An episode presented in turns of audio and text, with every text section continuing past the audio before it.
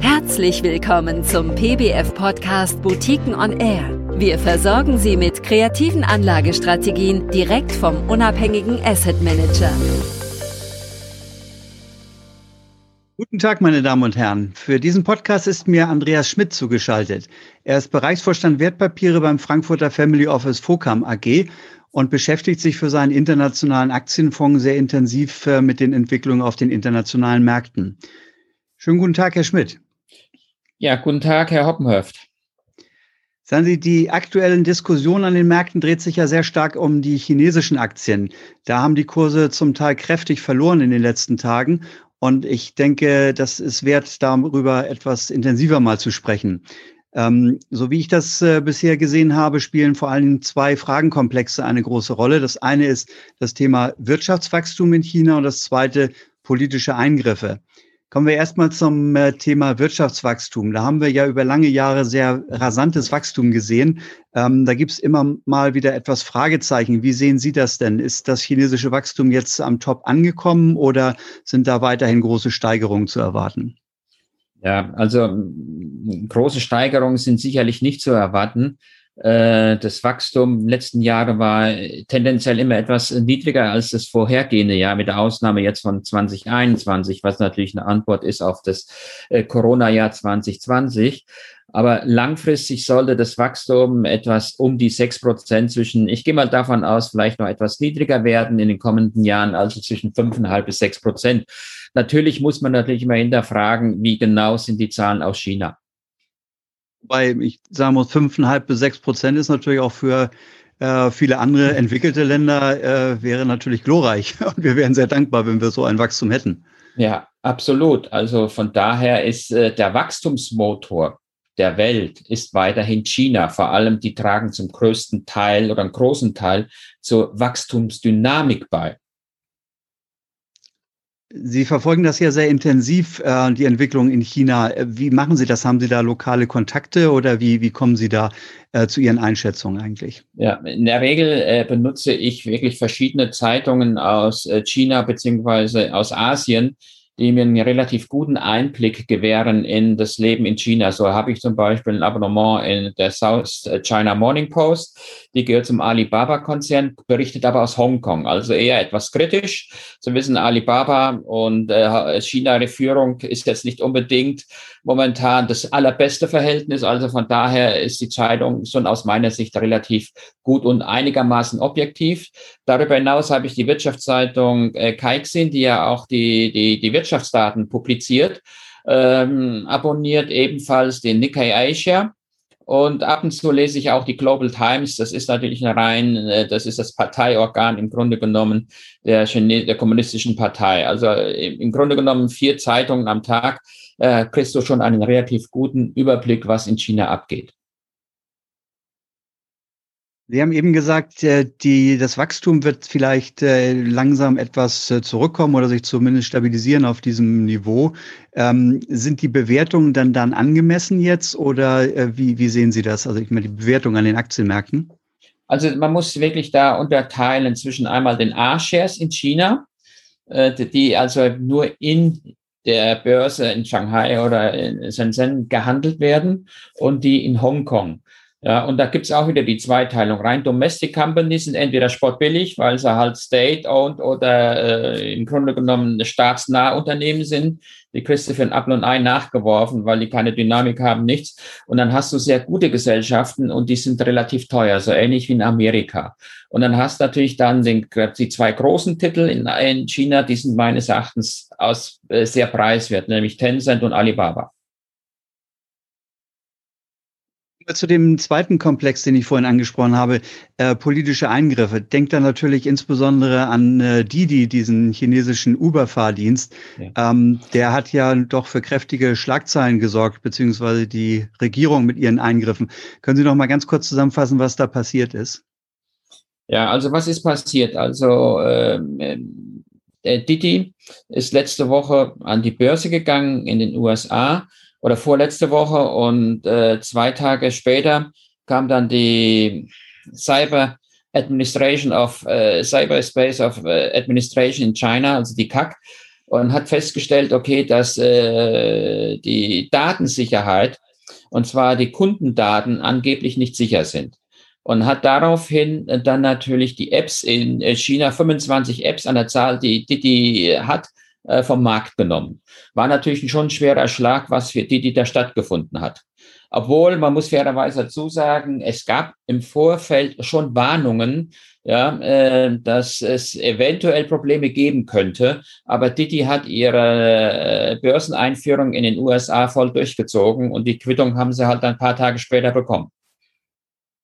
Das hört sich so an, als ob das doch eher ein Einzelevent ist und nicht unbedingt auf andere Unternehmen übertragbar ist oder droht denen auch Gefahr? Also sagen wir mal so, meines Erachtens geht es hier weniger um Didi. Didi ist halt nur das Objekt. Hier geht es im Grunde genommen um eine große Politik zwischen USA und China.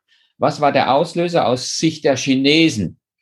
Biden beziehungsweise sein Vorgänger Trump haben Börse, äh, Titel aus äh, wie China Mobile vom Markt genommen haben auch ein Gesetz äh, durchgebracht äh, im, im, im Kongress, dass äh, ausländische, damit auch chinesische Gesellschaften die Prüfungsunterlagen des, der SEC einreichen muss, also der Security Exchange Commission, der Aufsichtsbehörde. Und wenn sie das drei Jahre nicht gemacht haben, droht ein Delisting. So, das heißt, es hat den Chinesen natürlich nicht geschmeckt und Werder hat der chinesischen Regierung oder der Partei nicht geschmeckt, dass immer mehr äh, chinesische Wachstumsaktien in den USA ein Listing beantragt haben, beziehungsweise an den US-Börsen gelistet sein wollen. So, also ist es meines Erachtens eher ein, ein politischer Akt, den Didi jetzt getroffen hat, aber im Grunde genommen möchte die chinesische Regierung, dass wieder mehr Gesellschaften aus China in China und nicht in den USA gelistet wird. Ja, und es ist auch eine Retourkutsche, wie gesagt, es geht auch um Huawei, ja, die, der, äh, und auch um ZTE, äh, die da äh, von Sanktionen betroffen sind. Also das ist jetzt weniger ein Didi-Fall, sondern mehr ein Fall zwischen den USA und der chinesischen Regierung. Wie schätzen Sie das ein? Das, ähm, ist das ein, ein Angriff ja dann eher nicht auf das äh, Geschäftsmodell von, von Didi und anderen, sondern eher auf die Frage, wo sie gelistet sind und, und wie, sie, wie sie mit, dem, mit, mit den Finanzmärkten umgehen? Ja, der, der entscheidende Punkt ist sicherlich die aus, aus chinesischer Sicht, wie kann ich meine Unternehmen, in Anführungsstrichen, damit meine ich jetzt die chinesischen Regierungen, äh, Unternehmen, wieder einigermaßen einfangen. Das hat man bei Ant gesehen, das heißt äh, der Alibaba äh, Finanzkonzern, äh, der sich sehr viele Freiheiten genommen hat, was die, äh, was außerhalb der Regulierung ist ja, und das hat man nicht gerne gesehen. Das heißt, die Chinesen wollen alles äh, den Überblick gewahren und äh, Einblick gewinnen in die Unternehmen, so wie sie bei den Privatleuten überall Einblick haben wollen, so wollen sie auch bei den Unternehmen. Und wenn sich da Unternehmen diesem äh, Zwang im Grunde genommen entziehen, greift der Staat halt durch. Das ist halt chinesische Politik und wer da nicht mitspielt, der wird bestraft. Das hat äh, Alibaba zu erfahren bekommen und das hat jetzt Didi zu erfahren bekommen. Ist, ist das ein, ein, ein äh, essentieller Eingriff jetzt nochmal dieses Thema äh, in das Geschäftsmodell? Kann man solche Aktien noch kaufen äh, oder, oder gefährdet das generell die Gesellschaften? Also sagen wir mal so, Didi wird es natürlich erstmal schwer haben, wenn deine 25 App, wo du eigentlich Geschäfte mitmachen willst, auf dem Markt nicht mehr gibt. Also von daher ist es, ich will nicht sagen, das Geschäftsmodell ist nicht tot, um Gottes Willen, aber es erschwert schon einigermaßen das äh, Modell von Didi. Ob das jetzt für jedes Unternehmen zutrifft, da habe ich meine Zweifel. Also man hat es ja heute wieder gesehen. Ja, Tencent, die ja es verboten bekommen hat, die zwei Musikdienste zu fusionieren, hat heute die Genehmigung bekommen von der Wettbewerbsbehörde zur Übernahme des zweitgrößten Suchmaschinendienstes in, in China. Also von daher kann man jetzt nicht generell davon aussprechen, äh, dass es jetzt eine starke Belastung aller chinesischen Gesellschaften gibt. Es, es trifft mal einen, ja, oder den anderen. Ja, aber in, im Grunde genommen äh, sind es das Gros der Gesellschaften sind weniger betroffen. Und was wir natürlich teilweise in der Presse lesen, ist natürlich auch ein bisschen Panikmache, äh, sondern äh, man muss jetzt auch wirklich die Fakten erkennen, so dass es äh, aus meiner Sicht, äh, wie auch heute der Fall ist, äh, es gibt ein Geben und Nehmen, auch in China. Hm.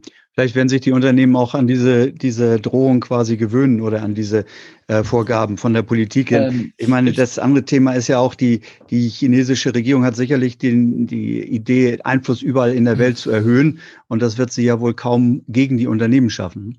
Absolut. Das heißt, äh, es geht ja auch um, ähm, wie Sie schon äh, gerade erwähnt haben, es geht ja nicht nur um China, sondern es geht ja auch um Wachstumsperspektiven in Asien. Und wenn wir das Beispiel äh, Tencent und Alibaba, die ja stark auch in Asien tätig sind, also außerhalb von China, wenn man anfängt, diese großen Gesellschaften zu beschneiden, ja, schneidet man sich im Grunde genommen ins eigene Fleisch. Weil warum sind die Gesellschaften groß geworden, wie Tencent und Alibaba, die fast über eine Milliarde an Kunden haben, egal ob jetzt äh, WeChat oder Alibaba als äh, Amazon von äh, China, das ist, weil der Kunde diese Dienste genossen hat und die Vorteile erkannt hat. Die sind ja nicht groß geworden, so ähnlich wie bei uns Amazon und, und äh, Google, ja, weil sie Marktmissbrauch betrieben haben. Nein, der Kunde hat Google gewählt oder hat Amazon gewählt. Und so ist es in China auch. Und wenn du jetzt anfängst, diese Gesellschaften klein zu machen, ja, dann äh, verschätzt du es auch mit der Bevölkerung. Und das ist, was die chinesische Regierung am allerwenigsten mag, ja, die eigene Bevölkerung ja, gegen sich aufzubringen. Also äh, bin ich der festen Überzeugung, ja, sind sie, waren das ein Warnschuss an viele andere. Ja, und äh, man versucht jetzt so schnell wie möglich, sich an die Regeln der chinesischen Regierung zu halten. Ja, und wenn das der Fall ist, ja, dann wird es auch wieder weniger Schlagzeilen geben. Davon bin ich überzeugt. Fazit ist ja dann wohl, äh, man muss sich sehr genau angucken, was man kauft äh, und ein bisschen sicherlich nah dran sein an dem, an dem Thema. Äh, kommen wir noch mal zu Ihrem Fonds, dem Entrepreneur AS Select Fonds. Ähm, das ist ja ein global anlegender Aktienfonds und Sie sind da auch in einigen chinesischen Aktien investiert. Richtig, also äh, man kommt im Grunde genommen, so wie Charlie Munger auch, von der, der Partner von Warren Buffett. Man kommt an China gar nicht mehr vorbei. Ja, äh, denken Sie nur an die Automobilindustrie in Deutschland. Größter Abnehmersmarkt ist mittlerweile China. Ja, also von daher gibt es auch in, in China beziehungsweise in Hongkong sehr viele spannende und gute Gesellschaften, die wirklich äh, eine wahnsinnige Wachstumsdynamik an den Tag legen und die aus meiner Sicht teilweise gar nicht so hoch bewertet sind.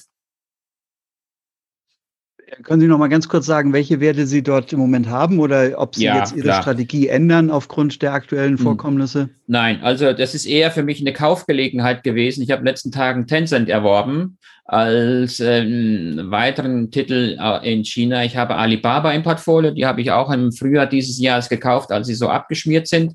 Und länger bin ich schon drin in Antasports. Ja, das ist so der Nike aus, aus China. Ähm, und ich bin auch drin in neu jetzt in AK Medical. Das ist so der größte orthopädische Implantathersteller. Die alternde Bevölkerung in China verlangt sicherlich nach mehr Implantaten für Knie, Hüfte, äh, ist es leider der Fall. Und die Wachstumsraten sind 30 bis 40 Prozent bei diesen Gesellschaften gewesen, auch bei Antasports. Also von daher äh, selektiv äh, ist China sicherlich interessant, aber in der Breite muss man natürlich, da gebe ich Ihnen vollkommen recht, man muss aufpassen, wo man investiert. Ja, vielen Dank, Herr Schmidt, für Ihre aktuellen Einschätzungen und dann weiterhin gute Entscheidungen für den Entrepreneur AS Select Fonds. Ja, vielen Dank, Herr Hoppenhöft. Vielen Dank für Ihr Interesse an den von uns betreuten Boutiquenfonds. Hören Sie gerne wieder rein. Am besten geht das mit einem Abo auf der Podcast-Plattform Ihrer Wahl. Weitere Infos zu Boutiquenfonds finden Sie auf www.boutiquenfonds.de.